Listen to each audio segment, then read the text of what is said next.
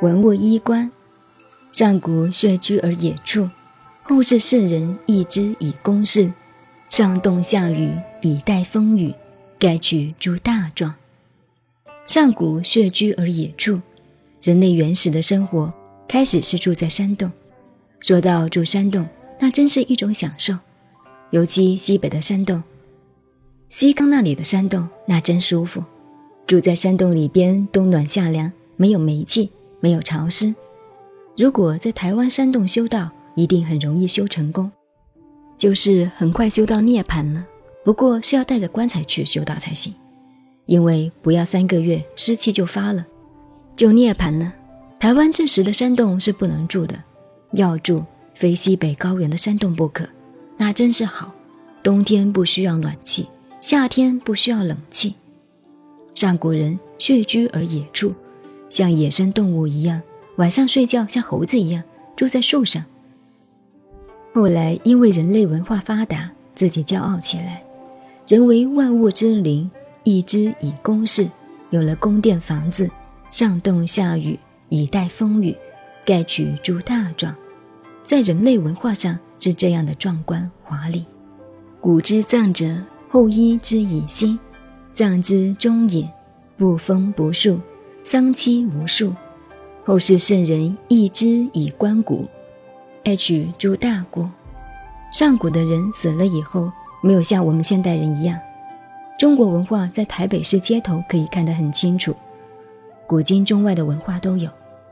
一个死人抬出来，又有吹鼓手，又有西乐队，又有和尚，又有道士，又有施工脱衣舞，什么都有，吹吹打打，吵死人了。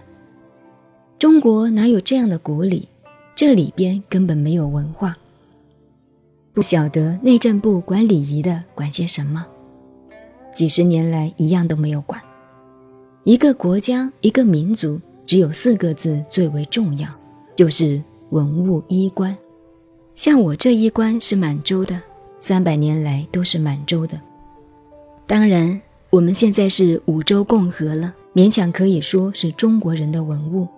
但现在各位身上穿的那不是中国人的衣冠，也不是中国人的发型啊，文物衣冠都不是，尤其吵死人的葬礼更不是，又不是佛教，又不是道教，不知道是些什么教，婚礼的礼也不是，从前叫拜堂拜天地，后来叫文明结婚，文明结婚还有冰相，现在不叫冰相了。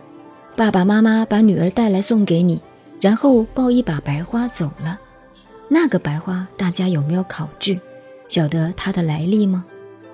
白花是西方文明，它的来历是很久以前，在欧洲，不记得是西班牙还是葡萄牙，有对男女偷情野合，父母不答应婚姻的故事。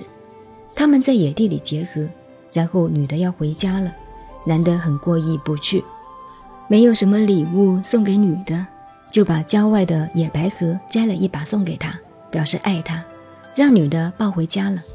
这就是它的来历，是一本叫做《野史历史》的书里面记载的，不知道大家看过没有？这一本历史是记载野史之考据的。现在男女结婚也抱一束白花，就表示野合，然后还要签约，准备打官司的时候做好证据。另外呢，打上领带，领带是什么？在西方古时海盗用的。大家看欧洲过去两三百年前的历史，海盗在海上由于风太大，吹的裤子比腰还粗，便把那些帆布割下来绑在腰里，一看蛮好看的，以后就变成领带了。我们现在这些做法，新娘抱的是代表偷情的白花，男人打的是海盗的领带。